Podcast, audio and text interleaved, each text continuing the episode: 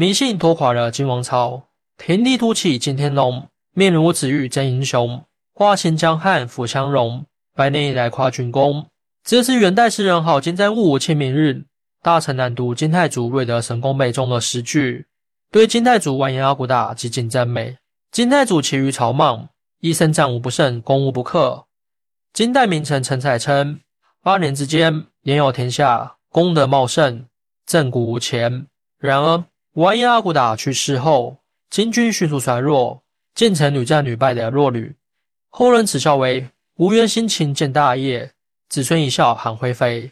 金军为什么衰落这么快？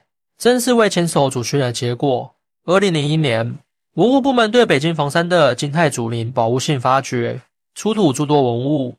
一件小铜人引人注意，塔高五厘米，状如童子，呈站立姿态，上身遮坎肩，下身赤裸，右脚在前，左脚在后，双手抱球状物。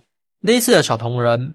在北京延庆金代女氏夫人墓中也出土过，在金上京都有出土，在他们身上藏着金朝的衰亡密码，沉迷于神秘信仰中难以自拔，甚至亡国在即，仍四处延庆方式卜卦算命。值得注意的是，金人建国之前已颇迷信，完颜阿骨打亦如此，但他成功的驾驭了迷信，使其为自己服务，可快速成功掩盖了迷信的可怕一面。后来的金帝始终挣脱不了迷信的枷锁，眼睁睁地看着国力日衰。本文主要参考学者周永川的《巫术与近代皇权关系研究》予以介绍。迷信巫术是古代北方民族的传统，辽国即如此。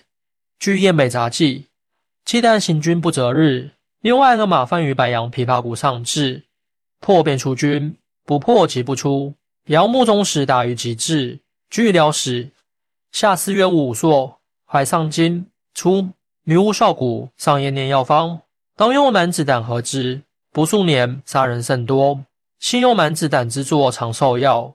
从文献看，今人先世异常迷信，比如温都部首领乌春伐完颜部，行军途中大雨泪昼夜，濒死腹地，无存不忍尽，继而毁约：“而此天也，难以明去。”正如金世祖完颜和力波一次取胜，却放弃追击。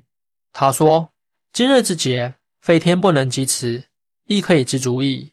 水种之去，败军之气，每事不振，今引军还。完颜阿骨打起兵反辽时，皇后宝察氏举丧东向，祷于皇天后土。此后每逢新年，对日祈祷，行祭东海。切其国之初，魏晋先祖，祭葬于护国陵之东。此乃晋陵神之举。在作战中。”完颜阿骨打佛时，借口梦到神相助，鼓动士气。据南都路，宋徽钦二帝被掳到金国后，俄帝随行人在市井间见百姓数十人，击鼓扬兵，仗旗帜，牵二牛，上各坐一同男女，其男女手居用所缚牛向下，云往官府助神于。二帝随至官府中，庭下众人鸣鼓拔刀，互相斗舞，请神助道。亦有武者采符画官。镇领击鼓，罗列于前。富贵西湖拜，言犹不可辩。可见当时晋人全民皆迷信，利用迷信，精力调动起人们的战斗精神，化迷信为己用，死于进京柱。他从亚达手中用弼马买到国相一职，令人好奇：当时调人最强，为何不买辽官，非要当国相呢？学者李秀莲指出，国相即务事，本意是位位之人。地位非常重要。比如完颜阿骨打时的国相是沙盖，负责驯服诸部、审理宋狱，是国属中巫事审判职能的转化。所谓沙盖治国家，定社稷，尊立太祖，生谋远略，为一代忠臣，显已哉。完颜阿骨打战胜谢石，都要把缴获的谢氏的马送给沙凯，换取沙盖还湖一兵，十至辽界，一战而失胜，灭辽必至此时矣。起到升高于天地的作用。今人先是敬天，但与中原文化的天不同。中原文化的天是抽象的，代表绝对的善。统治者只有行善，才会得到眷顾。人人均可依据天道来评判统治者。今人先生的天，则是具体的，它既善且恶，只要正确操作，就能发挥影响。关键看操作者的本领，而普通人不可懂天道，否则便对统治者构成了威胁。今人先是相信国相掌握着人与天的沟通技术，这意味着国相可利用神鬼为自己服务。清史称金主不受了解鸟印，屈亚达国相以与其子，司主击破淮南散达，辽真日衰，而以太祖属之墓中，其思虑岂不深远矣夫？学者周永川指出，金主以兵马财富和武力威胁，迫使亚达将国相代表的武者身份及象征物扎达什交予金主，金主随即垄断了物权，这为后来。阿骨打实现内部统一，夯实基础。国相服众，靠的是故弄玄虚。学者李修莲认为，亚达非人民，可能是专门巫师，擅长亚特魔法。该魔法在古代北方民族中普遍存在，以写成扎达、扎达、查达、扎达等指灵石。据周永春构成，它青黄赤白绿黑色不一，大小亦不齐。生牛马腹中，以生蜥蜴为根。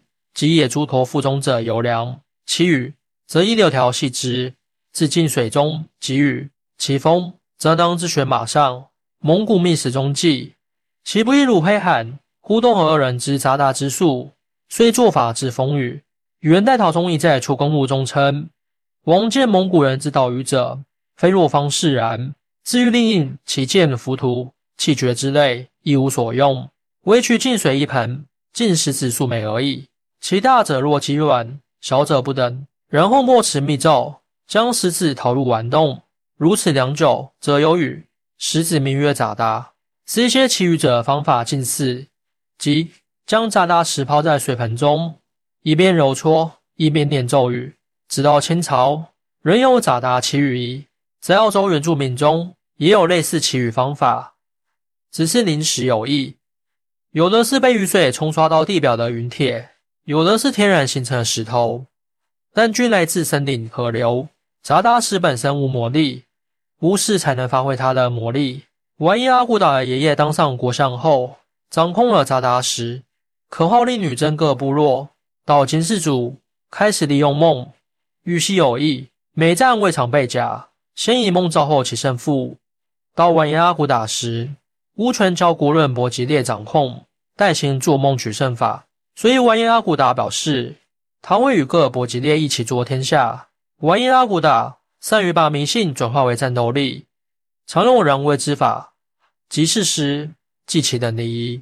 比如对辽宣战前，完颜阿骨打将祭天仪式办成向天告状大会，称这是辽国有功不审，而轻武十家，今将问罪于辽，天地其间有之，激发起军人的斗志。完颜阿骨打去世后。继位者的魅力远逊，拥有神权的国论伯吉列反成了威胁。金熙宗废伯吉列制度，用汉法，而是开国旧臣，则曰无之一帝；即旧臣是之，则曰万然以汉户少年子也。金熙宗被刺后，韩宁王上台，依权力收回神权，为此编造谎言，称曾过两乡的廖石刚神祠，头被叫，默念时无有天命，当得吉不。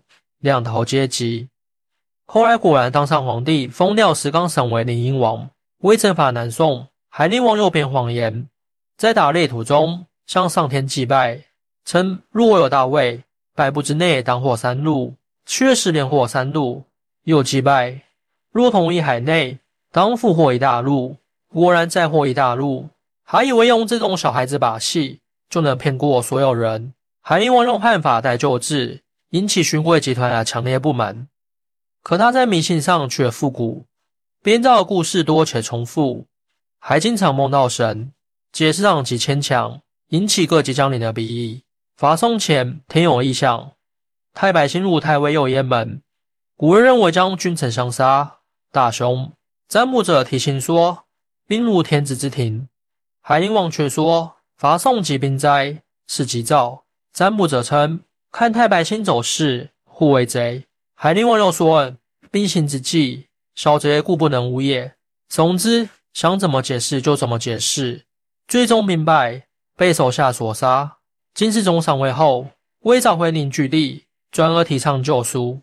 据金启聪先生构成，金世宗有良法：其一，将忘救赎的女真诸王送到上京体验生活；其二，鼓励使用女真语，在宴会上令歌者唱女真歌曲。据金史，大定十三年四月乙亥，上御瑞寺殿命歌者歌女之词。五位皇太子及诸王曰：“年思先朝所行之事，未尝暂忘，故视听此词，以令汝辈知之。”新世宗还强化祭祀，比如祭天。金世宗称本国拜天之礼甚重，今汝等言以古制助坛矣。我国家系辽宋，据天下之政，交世之礼，岂可不行？女真与中原对天人理解不同，只要兼顾，既有色柳祭祀等旧书，也有斋戒、朝天等汉法。祭天次数剧增，再如祭祖，一年多至十一次，祭祀多。巫的地位提高，沦为御众，可金世宗渐渐信以为真。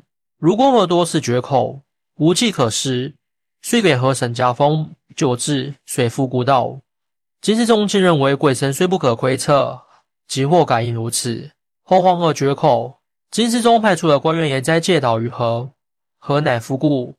其实金朝治皇从未成功。金世宗还继承海陵王的每月上七日不作刑名。上使进传不进肉，且照立春后，立秋前，极大祭祀，月朔望上下弦。二十四气，雨未晴，夜未明，休暇并禁屠宰日，皆不听决死刑，走向反制，无太多，民间皆妄博修旧，挑战了皇家对天命的垄断权。金世宗只好下令，至今宗室中女有属籍者，及官职三品者。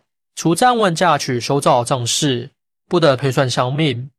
违者徒二年，重者从重。清宣宗时，各种危机爆发，蒙古大军一度包围中都五个月。金时良伐，军民饿死者十四五，遂至招贤所求言，可找来的都是巫师。比如朝者李栋，曾在四天间学过占卜，他预言将有兵乱，恰好素武高齐谋反。金宣宗因而信任李栋。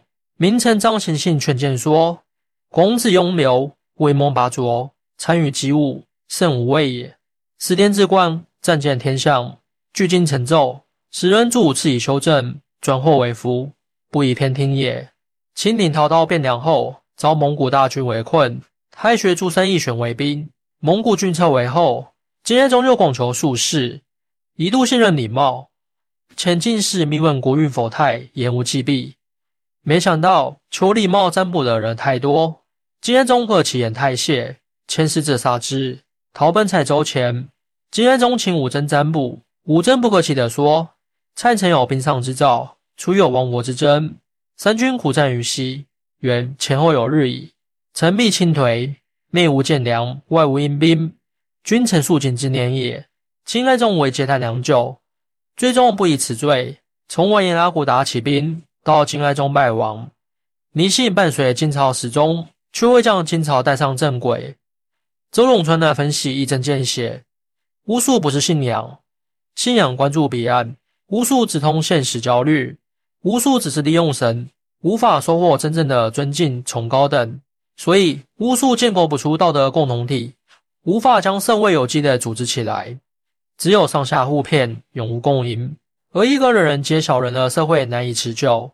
完颜阿骨达等通过天才的方法，最大化地开发迷信的利用价值。但迷信就是迷信，它无法修成正果。应用越充分，就越难升级，最终深深拖垮了金王朝。欢迎大家一起来讨论，您的支持是我更新的动力。更多精彩内容，请关注半年听书。